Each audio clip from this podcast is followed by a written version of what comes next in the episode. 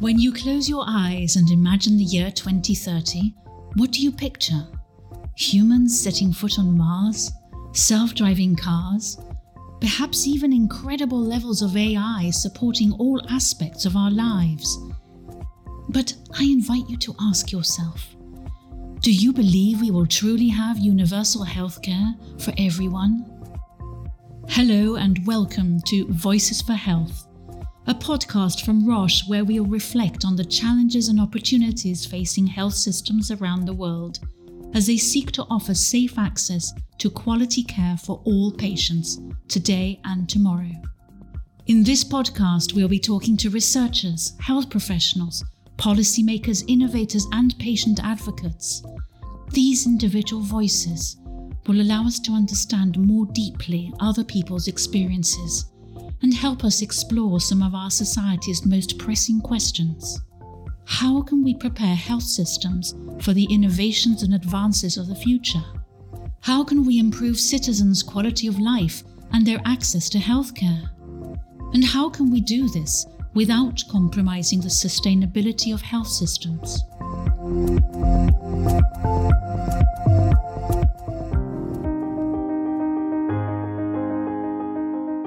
Hello and welcome to Voices for Health.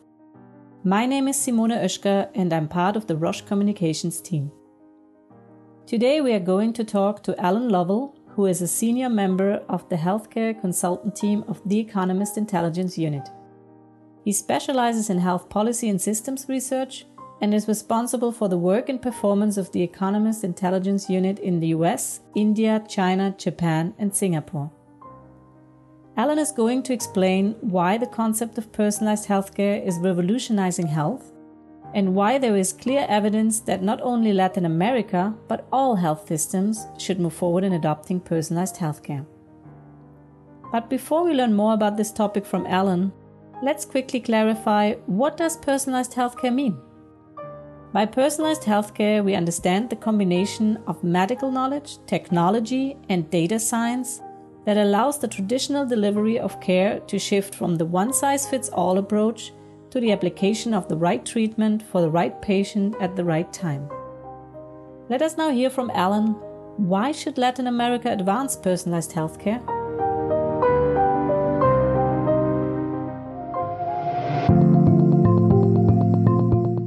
Interviewed uh, a number of people from across Latin America for our white paper, and there was clear excitement about the potential of personalized healthcare. So, you know, why the excitement? Well, personalized healthcare is not a single intervention, it's a paradigm shift. Um, it's therefore not possible to say that yeah, every intervention under its umbrella, under the personalized umbrella, will prove worthy of adopting. Uh, it's to say, you know, that's true of any area of medical innovation. Um, but having said that, the evidence does suggest that many personalized treatments, when spread across a health system, are not only cost effective, um, but they can actually lead to substantial savings and improve patient outcomes. So it's, it's a very exciting, a very exciting paradigm shift. Can you provide some real world examples of cost savings and improved patient outcomes that have been achieved through personalized healthcare? And if we look at some studies, for example, in France, uh, they found that investing just 1.7 million euros in genetic testing for this was for lung cancer patients could cut treatment costs by by nearly 70 million euros. So potential huge um, savings. A similar study in Brazil, actually in Latin America, found that companion diagnostics, again in lung cancer, similarly uh, were cost effective and showed opportunities for savings, again, whilst improving outcomes at the same time.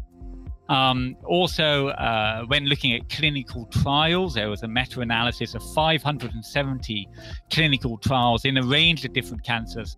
And again, that showed that personalized interventions could improve survival rates while reducing adverse um, effects. So there's clear evidence, clear reasons why not only Latin American um, health systems, but all health systems, you know, should move towards adopting personalized health. But in terms of you know Latin America itself, personalized or precision medicine, whatever term you want to use, it already exists in the region. It's already there. So it's not a question of should we or should we not have personalized healthcare in the region. It's already there. So, for example, biomarkers in oncology, they're commonly used already in the private sector, but not so much in the public system. For example, in Brazil, in, in, in the SUS, it's very rarely, uh, biomarkers are very rarely used. So again, it's not a question should we or should we not adopt uh, personalized healthcare, but it's how can we ensure that the benefits it can bring is spread to you know, all patients in sustainable fashion.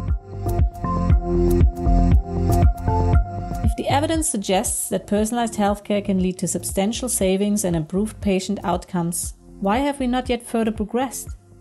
Let's listen to Alan's reflection about the main challenges of the region to adopt personalized healthcare. So, our research identified commonly cited challenges to implementing personalized healthcare from the literature. And then we recast these from sort of barriers or challenges to potential enablers in order for us to create what we called an enabling framework um, so we can understand what the health systems need to do to turn those barriers into enablers in order to make personalized healthcare happen.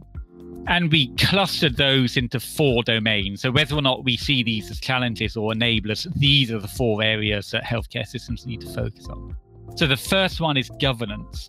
Um, so, that includes political will, um, strategic planning, such as the incorporation of personalized healthcare into what are called national cancer control plans, um, and also improvement of, of regulatory oversight. The second domain is on awareness and attitude. So this includes not only uh, improving awareness among the public, but also um, critically of healthcare professionals, uh, many of whom may feel out of depth and may be resistant to, to change. The third domain we looked at was on uh, infrastructure. So that includes information systems like registries and, and, and databases and, and, and uh, patient um, records, as well as laboratories and, and testing infrastructure, diagnostic testing centers, for example. And then the final final domain looked at um, financial stewardship. So that included matters such as the funding and reimbursement of care, as well as the capacity of uh, HTAs, these are health technology assessment organizations, to give a, an accurate view on a value being delivered by personalized healthcare. Um, and so these four domains have actually featured in national plans found across a range of countries. If you look outside Latin America, and so we found in any given country in Latin America, there's sometimes been actually quite substantial progress in maybe one or sometimes two of these elements or these domains.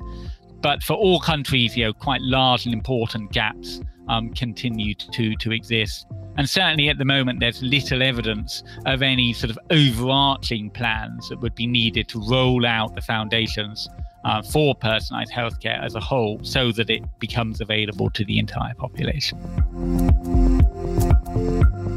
Finally, we asked Alan about his recommendation for a roadmap in terms of priorities to move towards the adoption of personalized healthcare. We looked at uh, nine Latin American countries. So these were Argentina, Brazil, Chile, Colombia, Costa Rica, Ecuador, Mexico, Peru, and Uruguay. Um, all of them have typically taken some initial steps that will help build the enabling framework I spoke about. Um, but it's also clear that much more needs to be done. Uh, different countries, of course, will have different priorities depending on where they are today and depending on the needs of their population and, and, and so on. However, when thinking about um, at a regional, at a Latin American level, we set out really five broad principles around we which uh, we think sustainable and equitable personalized healthcare systems can be developed. So the first one is that countries need a coherent governance approach to personalized healthcare. So, um, this will help enable appropriate interventions to be easily and quickly rolled out to benefit the entire population. Uh, second, there needs to be increased public and specialist understanding of the mechanisms, the potential, and the limitations of personalized medicine. Um, third, countries should consider how to improve healthcare data and laboratory infrastructure uh, to support the adoption of personalized interventions. This would include then the development of an evidence base through registry data, etc. So, by setting up better infrastructure, you build the evidence base, which allows the fourth area, which is for policymakers to first of all put aside preconceptions that personalized medicine is simply too expensive but instead invest in in HTA and other organizations so that they can create and support informed decision making. And to do that you need the evidence base. So all of these factors support you know, one another. And then the final area is is that building this enabling framework that we speak about won't only support personalized medicine but really will actually improve the function of the healthcare system as a whole. And I think this final point is absolutely crucial. Other improvements in public health and in the provision of healthcare cannot be put on hold while systems spend all their time looking at personalized technologies. Instead, policies that support personalized medicines must be designed so that they can offer incremental benefits to what great insights about the state of personalized healthcare in Latin America, and clear reflections on the necessary steps for the region to adopt innovation in health in a sustainable way.